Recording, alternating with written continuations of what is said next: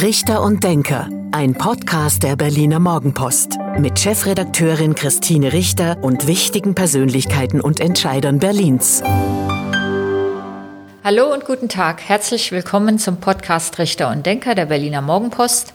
Mein Name ist Christine Richter. Ich bin die Chefredakteurin der Berliner Morgenpost und heute denkt mit mir Tanja Dückers, die Berliner Schriftstellerin. Guten Tag, Frau Dückers. Guten Tag, Frau Richter. Ja, schön, dass Sie da sind. Für unsere Zuhörerinnen und Zuhörer erklären wir, wir sind in der Redaktion am Kurfürstendamm. Um die Ecke sind Sie auch aufgewachsen, wie ich weiß. So ist es. Wir halten natürlich uns ganz strikt an die Corona-Regeln, ähm, halten Abstand, ähm, haben unseren Impfstatus ausgetauscht und können aber diesen Podcast auch in diesen schlimmen Zeiten dann doch gemeinsam in einem Raum führen, was mich ähm, persönlich sehr freut. Ja, mich auch, muss ich sagen. Frau Dückers, Sie haben ein neues Buch veröffentlicht, Das süße Berlin. Was hat es damit auf sich? Ja, das süße Berlin, das ist ein Kompendium vieler schöner, süßer, leckerer, köstlicher Orte in Berlin. Manufakturen, Cafés, Konfiserien, Eisdielen. Ja, viele süße Orte, sortiert nach Stadtteilen, Ost und West, Nord und Süd, Mitte und Peripherie. Ich hätte noch viel mehr schöne, süße Orte aufnehmen können. Es ist mir richtig schwer gefallen, eine Auswahl zu treffen, aber dann habe ich wirklich ein Best-of gemacht und ich glaube, es ist für jeden was dabei. Ja, ich habe mit großem ja, Vergnügen durchgeblättert und reingeguckt und schon mir mal ein paar Adressen rausgesucht. Ähm, Sie haben eine besondere Verbindung zur Schokolade. Das weiß nicht jeder, weil wir Sie ja als ähm, Autorin, als Schriftstellerin ähm, kennen. Aber da gibt es noch was anderes. Ja, das ist tatsächlich so. Ich habe schon immer, äh, wie man so sagt, einen süßen Zahn gehabt. Ich erinnere mich noch, zu meinem 18. Geburtstag habe ich zu einem großen Schokoladenbrunch eingeladen. Meine gleichaltrigen Freundinnen haben eigentlich eher damals so zu Besäufnissen eingeladen, aber bei mir war es dann ein gepflegter Schokobrunch an einem Sonntagmittag und ich habe schon damals auch in Westberlin, wo ich aufgewachsen bin, dann natürlich so Orte wie Erich Hamann aufgesucht und äh, Savade und so weiter. Und das waren schon immer für mich ähm, ja, besondere Orte, wo man sich dann von dem knappen Taschengeld dann mal belohnt hat mit einem himmlischen oder so nach einer fiesen Mathearbeit. Und bei ja, dem Brunch, da waren aber dann allen schlecht, oder? Also ich war wirklich etwas überzuckert am Ende, das muss ich sagen. Und ich erinnere mich noch, dass meine Mutter irgendwann dann mal Buletten brachte und Kartoffelsalat und meinte, jetzt muss es auch mal was anderes geben. Und es doch auch sehr viele von den Gästen, insbesondere die Männer, sich dann auf diese Sachen gestürzt haben. Also ein Freund von mir hat ähm, gerne Geburtstag gefeiert und dann Waffeln und heißen Kakao angeboten. Das ging aber nicht gut, weil, weil man überzuckert war dann relativ schnell. Ja, und wenn man selber Schokoholik ist, dann neigt man dazu, so ein bisschen die Kapazitäten der anderen da zu überschätzen. Ja. Ja, und dann ähm, ergab es sich vor einigen Jahren, also ich habe ja eben schon immer wirklich so ein Febel für Schokolade gehabt und auch immer geguckt in anderen Ländern auf Lesereisen, was gibt's da für Manufakturen. Ich war in Minsk, in Weißrussland, in Belarus, war ich zum Beispiel in einer Schokoladenmanufaktur, da hat mich das Goethe-Institut mitgenommen. Also egal, wo ich war, habe ich auch wirklich, das war sozusagen oft ein, eine besondere Recherche, die ich dann noch gemacht habe. Und dann habe ich mir vor einigen Jahren ein, ja, schon eine Art kleinen Traum erfüllt und meine eigene eigene kleine Schokoladenedition ins Leben gerufen, preußisch süß, Berliner Stadtteilschokolade und mir für jeden Stadtteil, ich habe noch nicht ganz alle, sozusagen den treffenden, den passenden Geschmack überlegt. Wie schmeckt Kreuzberg? Wie könnte Zehlendorf schmecken oder Schöneberg. Und ja, wie, wie, schmeckt Kreuzberg? Bei Kreuzberg sage ich immer, das schmeckt wie ein Fladenbrot in Schokolade. Also ich habe mich da ein bisschen inspirieren lassen, halt von der ähm, kulinarischen Vielfalt dort und ähm, Schwarzkümmel. Ähm, Sesam, Ingwer sind Bestandteile, also ein bisschen wie ein Fladenbrot in Schokolade. Also ähm, türkisch inspiriert ist eine meiner Lieblingssorten und für Und Kreuz schmeckt auch? Es schmeckt, also es klingt jetzt so blöd, wenn ich das über meine eigenen Kreationen Sie. sage, aber Kreuzberg ist wirklich eine meiner Lieblingssorten. Und ähm, für Kreuzberg äh, habe ich auch äh, die, den Preis Die süße Schnecke erhalten, der von dem Verein Slow Food äh, mit der Berliner Markthalle 9 zusammen verliehen wird für bestes Naschwerk des Jahres dann. Da habe ich mich sehr gefreut. Und es ist natürlich ein Anspruch, nicht immer nur einen, ich sage mal, witzigen, treffenden, lustigen Geschmack zu entwickeln, wo man dann sagt, oh, einmal Wedding mit Bierschokolade sondern es muss einem nachhaltig schmecken. Also dass es wirklich eine gute Schokolade ist, auch qualitativ gute Schokolade, das ist mir sehr wichtig. Und ich habe mit einem Schokolatier sehr lange daran gebastelt. Also ich habe auch festgestellt, dass es äh, sehr viel Arbeit ist. Also wirklich ein Gedicht schreiben ist nicht mehr Arbeit, als eine neue Rezeptur zu entwickeln. Ich habe sehr viel Respekt vor dem Handwerk, dem kulinarischen Handwerk entwickelt, auch was in Bäckereien gemacht wird, Konditoreien, Konfiserien. Das ist also eine hohe Kunst und wirklich ein neues Lebensmittel, einen neuen Geschmack zu entwickeln, der in sich stimmig ist und dann bei mir eben mit dieser besonderen Auflage, dass es wirklich einen irgendwie nachvollziehbaren Zusammenhang zu dem Stadtteil, zu seiner Historie, zu seiner Küche, zu seinen, zu seinen Einwohnern gibt oder auch mit dem Image des Stadtteils. Das ist natürlich sozusagen nochmal eine besondere Herausforderung, aber das hat was sehr Kreatives, was Spielerisches und ich habe sehr viel dabei gelernt. Wie schmeckt denn Marzahn? Marzahn, muss ich ehrlich zugeben, haben wir noch nicht. Oh, das dann ähm, gehört versuchen zu den wir, ja, dann, dann, nehmen wir einen anderen Stadtteil, weil das ist ja interessant. Wie schmeckt denn Steglitz? Ah ja, Steglitz, da ähm, habe ich ein paar verrückte Sachen drin für so architektonische Besonderheiten wie den Bierpinsel und den Kreisel und so weiter.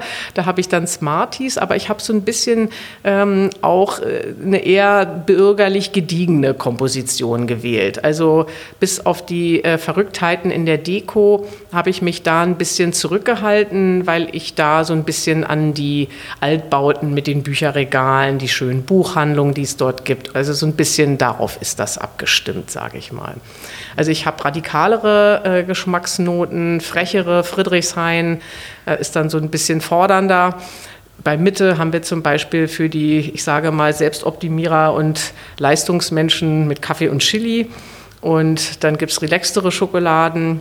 Bei Tempelhof gibt es Rosinen für die Luftbrücke und so weiter. Also ja. es, ist, aber es sind meistens so vier, fünf, sechs ähm, verschiedene Ingredienzen und nicht immer klappt es auch auf Anhieb. Also ich weiß, bei Tempelhof hatte ich so viele Ideen. Ich wollte was einbringen zum Tempelhofer Feld, also jetzt mit Urban Gardening und so weiter. Dann wollte ich so ein bisschen diesen diesen Tempelhofer Rentner mit Hamstern und Briefmarkensammlung, also so dieses etwas biedere Tempelhof und dann natürlich die unglaubliche Geschichte mit der Luftbrücke und so weiter. Und das, wie setzt man das kulinarisch um? Und dann hatte ich Ideen, aber die stimmten mitten, das passte geschmacklich miteinander nicht. Also das muss ja dann auch noch harmonieren. Und da haben wir dann sechs Anläufe gemacht und der Schokolatier hat auch sehr viel Geduld mit mir. Und dann haben wir doch auch mit Waldmeister noch eine gute Komposition gefunden. Aber das ist, ist richtig Arbeit. Aber Sie haben ja viel Arbeit reingesteckt und sich dann nochmal eine andere Manufaktur ähm, gesucht. Darüber haben wir mhm. letztens berichtet. Und dann gab es mhm. jetzt gerade aktuell ganz schön viel Ärger. Ist jetzt alles wieder gut? Ähm, was mich sehr freut, ist, dass ich eine neue Manufaktur gefunden habe. Eine, auch wieder eine kleine Berliner Manufaktur, die jetzt auch wieder meine, äh, meine Schokoladen so macht, wie ich mir das wünsche. Da freue ich mich sehr.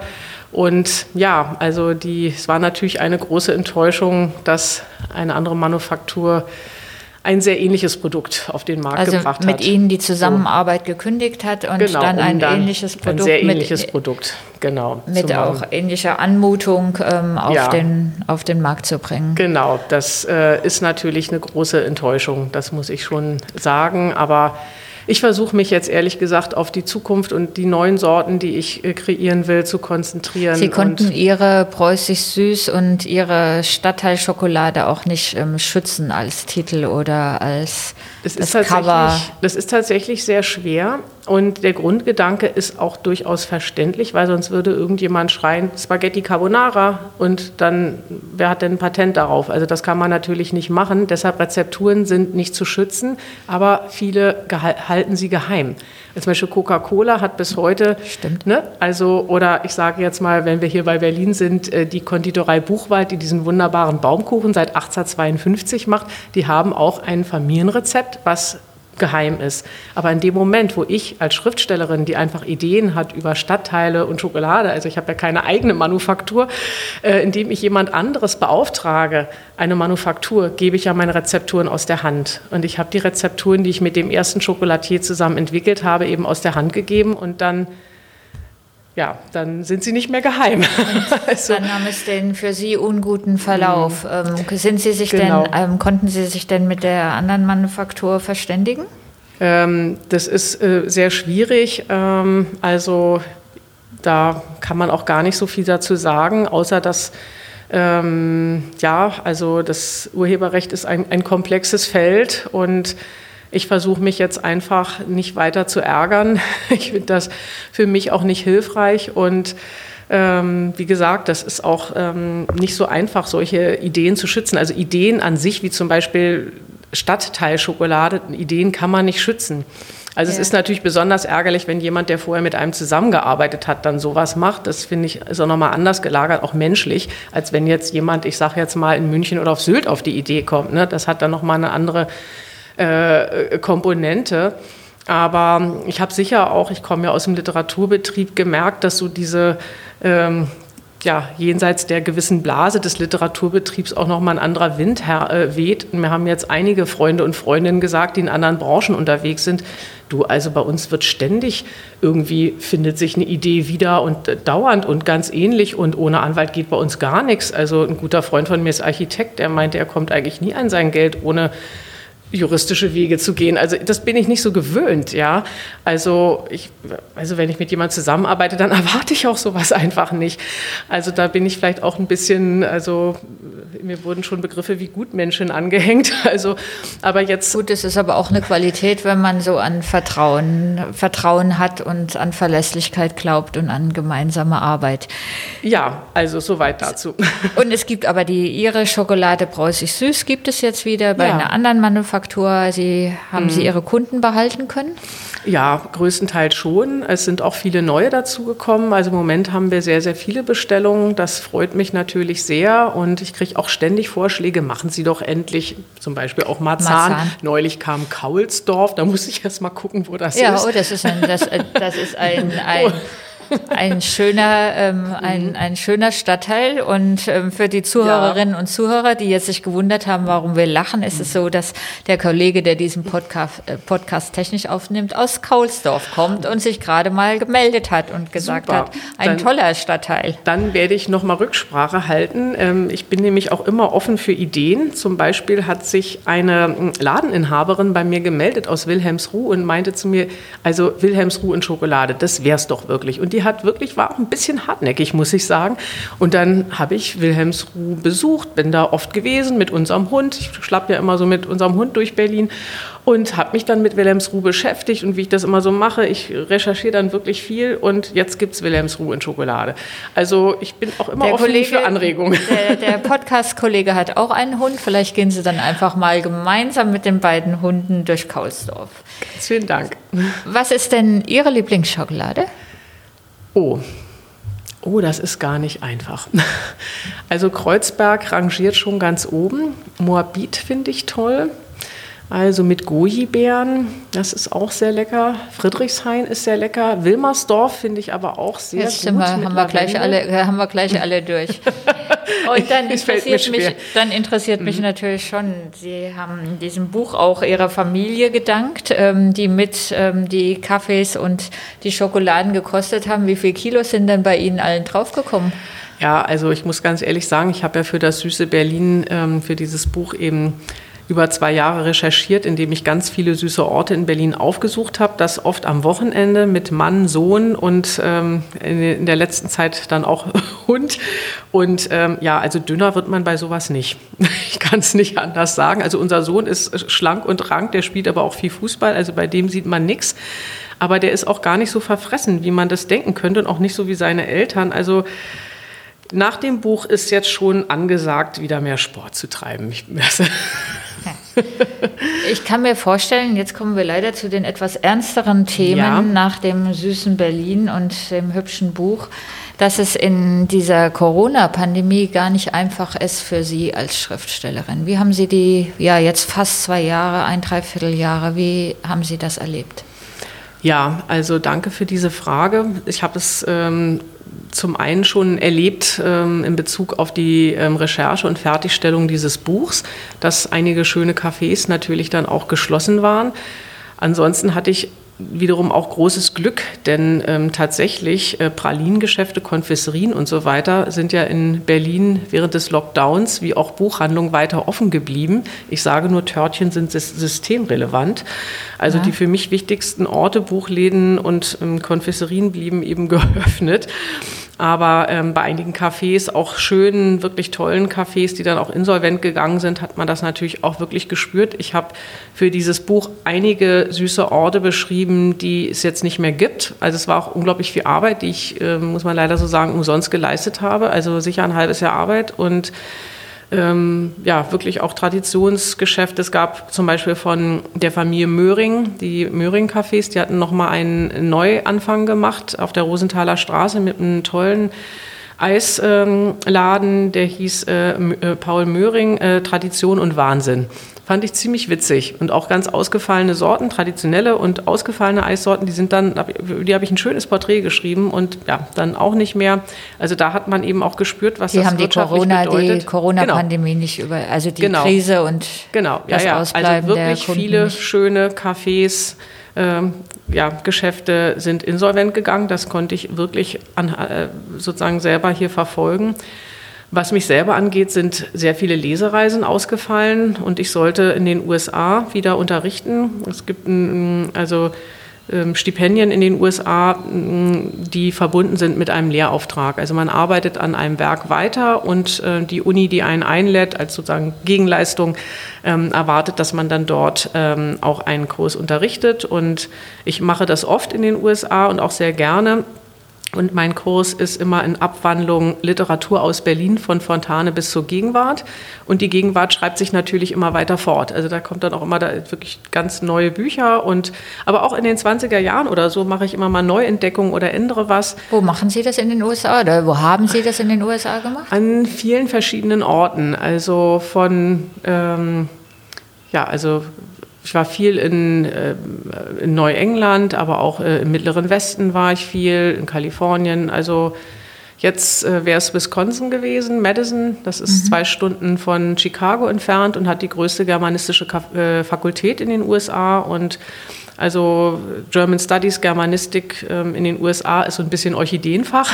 Aber die äh, Studierenden, die sich dafür entscheiden, die sind Feuer und Flamme. Die waren dann meist schon mal ein Jahr in Deutschland, die interessieren sich wirklich dafür und die sind auch unglaublich fleißig und ja, mit denen lese ich dann Walter Benjamin und Fallada und ja, eben bis zu ganz neuen Autoren. Und das macht immer viel Spaß. Und ehrlich gesagt, das ist auch gut bezahlt. Also, und das war eigentlich meine Haupteinnahme im letzten Jahr, sollte dieser dreimonatige Aufenthalt sein. Und wenn man das mit Familie und Schule fürs Kind alles plant, das ist sehr viel Arbeit. Und wenn das dann nicht stattfindet, ist das schon ziemlich ja. ärgerlich. Das kann man nicht anders sagen.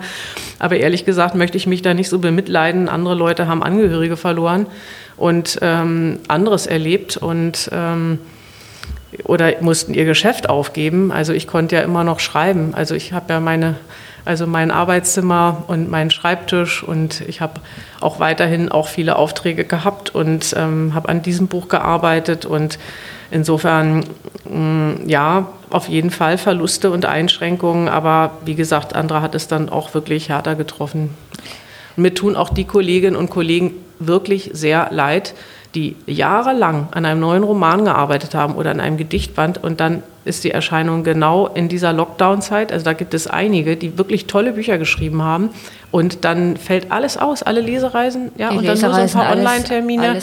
Also da, das, ähm, da, da, das habe ich umschifft, aber da gibt es einige und das ist wirklich bitter. Ja, also wenn man weiß, so ein Roman, ja, der da fünf Jahre daran arbeitet. Da müssen Sie mir oder auch wahrscheinlich den oder den Zuhörern und Zuhörern ähm, helfen. So eine Lesereise hilft dann schon auch, was den Verkauf ähm, eines Buches angeht. Absolut. Also erstmal ist es so, dass wenn man nicht ein absoluter Bestseller-Autor ist, dann ähm, doch eher über Lesungen Geld verdient als jetzt über den reinen Buchverkauf. Also es ist einmal die Bezahlung der Lesung an sich und dann natürlich finden das ähm, findet das Publikum das schön, wenn es sich ein Buch signieren lassen kann. Das hat einen ganz anderen Kaufanreiz, als nur hier in den Buchladen zu gehen.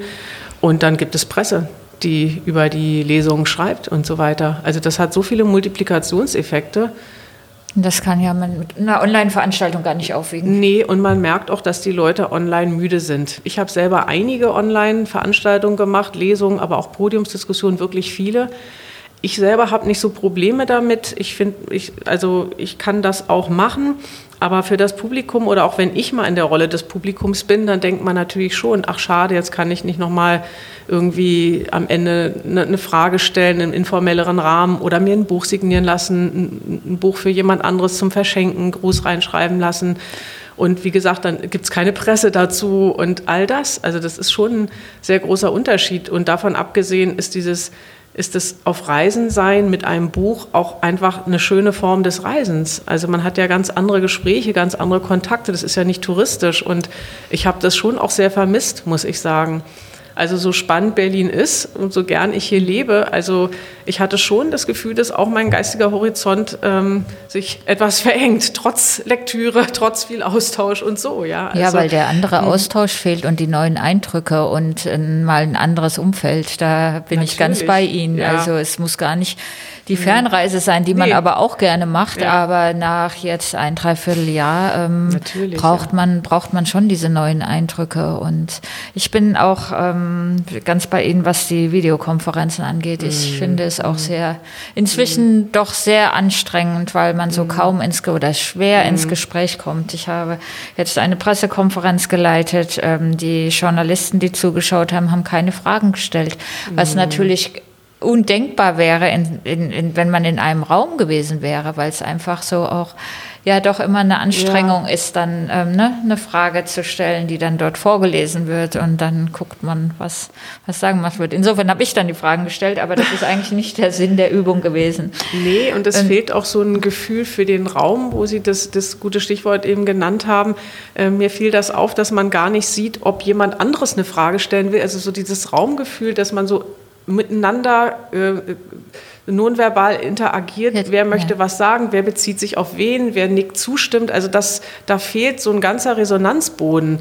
Das ist auch, wenn man liest, also als Autorin, man hat überhaupt kein Gefühl dafür, möchten die Leute noch was mehr hören, möchten die eher was hören, was vielleicht jetzt ein bisschen heiterer ist am Ende oder das, das sind so viele sozusagen so nicht so klar benennbare Schwingungen, die dann entfallen. Aber es ist natürlich auch eine Herausforderung, damit dann umzugehen. Also ich habe dann versucht, das nicht nur zu beklagen, sondern irgendwie das Beste draus zu machen, sage ich mal. Und ähm, ja. Es ist ja jetzt in diesen Tagen viel von der Spaltung der Gesellschaft ähm, die Rede. Wie erleben Sie das? Ja, das ist schon eine neue Situation, muss ich sagen, dass ähm, da auch ein, ein Riss durch Freundschaften, Bekanntschaften und so weiter geht, über Diskussionen wie Impfungen und so weiter. Ähm, ja, wenn dann jemand, den man kennt, auf so eine Demo geht, da ist man dann schon mal ziemlich überrascht und äh, das finde ich schon nicht, äh, nicht ganz einfach. Ich möchte trotzdem, weil das ja auch so ein bisschen so ein Begriff ist, die Spaltung der Gesellschaft, den man oft hört, ich möchte doch auch ein bisschen daran erinnern, ich glaube, die Gesellschaft war immer ganz schön gespalten. Also ich habe jetzt neulich mal wieder Böll gelesen über diese Zeit, RAF, Deutscher Herbst und wenn man sich anguckt, welche gesellschaftlichen Fraktionen da aufeinander prallten, also ich sage jetzt mal so der politische Katholizismus und dann irgendwie, dann kamen die Grünen auf, also die waren sich ja nun auch überhaupt nicht Grüne. Also und ja, die, wie, wie Wöll da verfolgt wurde als angeblicher Sympathisant der RF und diese ganze Stimmung damals, also das habe ich so als Kind auch noch in Erinnerung. Also das war ja nun auch eine ganz gespaltene äh, Gesellschaft. Und ich meine, wenn wir hier in Berlin sind, wir, wir haben im Kalten Krieg gelebt, also wo, also so ein bisschen zögere ich, das jetzt komplett zu dramatisieren und zu sagen, jetzt ist es schlimmer als je, das glaube ich nicht. Aber es ist eine herausfordernde Situation und ich meine, es gibt auch einen harten Kern von Leuten jetzt. Ähm, also das ist ja, das bin ja nicht ich, die das sagt, sondern wo man davon ausgeht, dass sie auch gewaltbereit sind. Und wenn ich jetzt höre, dass in Sachsen oder so Impfzentren und Ärzte geschützt werden müssen, weil die so bedroht werden oder diese eine Gesundheitspolitikerin, wo da so ein Fackelmarsch vor ihrem ja, Privathaus. Das finde ich also schon das schlimm. Das finde ich schon mhm. richtig schlimm. Und ehrlich gesagt habe ich da schon Angst, dass sowas wie dieser Mord an Lübcke, also ich halte es nicht für ausgeschlossen, dass also sowas, ähm, ja, also ich finde es schon auf jeden Fall wirklich bedrohlich, das muss ich sagen. Ja, doch, das schon. Ja, diese Sprachlosigkeit oder dieses einander nicht mehr zuhören und austauschen, Meinungen stehen lassen können, haben wir in der Flüchtlingskrise erlebt. Ja, das Als damals auch. Pegida auch in Sachsen mm. ähm, hochkam. ähm, und ähm, erleben es ja jetzt wieder, wenn eine Gesundheitsministerin Stimmt. auch in Sachsen so eingeschüchtert werden soll, dass Stimmt. die Menschen mit Männer mhm. mit Fackeln vor ihrem Haus auftragen, das erinnert wirklich an schlimmste und dunkle Zeiten. Ähm, mhm. Was machen? Wie kriegt man, kommt man mit den Menschen ins Gespräch? Also ich habe so äh, zwei Ansätze dazu. Zum einen glaube ich, dass es eben einen harten Kern gibt, der wird ja so auf 6 Prozent geschätzt, äh, die absolut nicht erreichbar sind. Also es gibt ja auch immer so Umfragen, wer würde sich noch impfen lassen. Da haben, äh, haben jetzt 60 Prozent gesagt, von denen, die jetzt nicht geimpft sind, die Erwachsenen, nein, auf keinen Fall.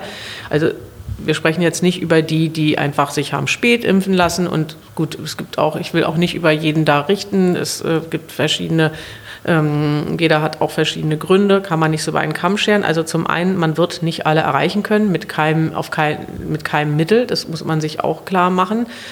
Ähm, aber ansonsten finde ich es schon auch ungünstig, wenn man zu sehr so schwarz-weiß denkt. Und das höre ich jetzt auch oft, dass man zum Beispiel, jetzt höre ich immer die Anthroposophen. Also das stört mich dann ehrlich gesagt auch. Ich kenne selber mehrere Anthroposophen, die haben sich alle sofort impfen lassen. Also das das führt auch zu nichts, wenn man dann einzelne Gruppen so heraus äh, meint, so herauszunehmen und so als Sündenbock hinzustellen und auch so wirklich vereinfachend argumentiert. Also das, das finde ich absolut nicht hilfreich. Man muss schon differenzieren. Ja? Also es sind ganz unterschiedliche Leute. Ich kenne auch privat welche. Ich habe mich auch gestritten über diese Impffrage. Ich selber konnte meine erste Impfung gar nicht schnell genug abwarten. Ja? Aber ähm, so dieser Stil, das finde ich auch überhaupt nicht hilfreich, muss ich ehrlich sagen. Ja? Spielt das Thema Pandemie auch ähm, bei Ihnen in Ihrem literarischen Werk, in Ihrem schriftstellerischen Arbeit eine Rolle? Bisher nicht, weil ich mich immer so ein bisschen davor gescheut habe, so absolut tagesaktuelle Themen aufzugreifen. Also das kann ja so etwas davon haben, also so ein bisschen was, sage ich mal, sensationshungriges oder dass man so versucht, so einen Trend zu bedienen. Und meine Vorstellung von Literatur ist schon also etwas eine ganz andere, als was Journalismus leistet, nämlich dass man eher sozusagen über Hintergrundthemen mit einem langen Atem berichtet. Man arbeitet jahrelang an einem Roman und das, also da will ich nicht sozusagen der Tagespolitik hinterher schreiben. Es gibt aber Autoren, Autorinnen, die das auch machen und auch gut machen. Ich will mich nicht an sich darüber erheben, es ist nur nicht mein Stil. Aber ich könnte mir vorstellen, aber so wie ich mich kenne als ein langsamer Brüter, dass ich vielleicht später mal etwas schreibe über diese Zeit früher. Das wäre eher so mein Stil, als es jetzt sofort umzusetzen. Ja. Im Moment arbeite ich an einem Roman, der sich mit dem Aufstieg Trumps im Mittleren Westen beschäftigt. Da war ich ja sehr viel. Auch schon als Schülerin habe ich im Mittleren Westen gelebt. Also ich habe eine enge Verbindung zu den USA und ähm, ja, das ist jetzt auch schon ein paar Jahre her, aber das ist ein Thema, was mich interessiert und ich, ich schreibe dann eher eigentlich über die Vergangenheit.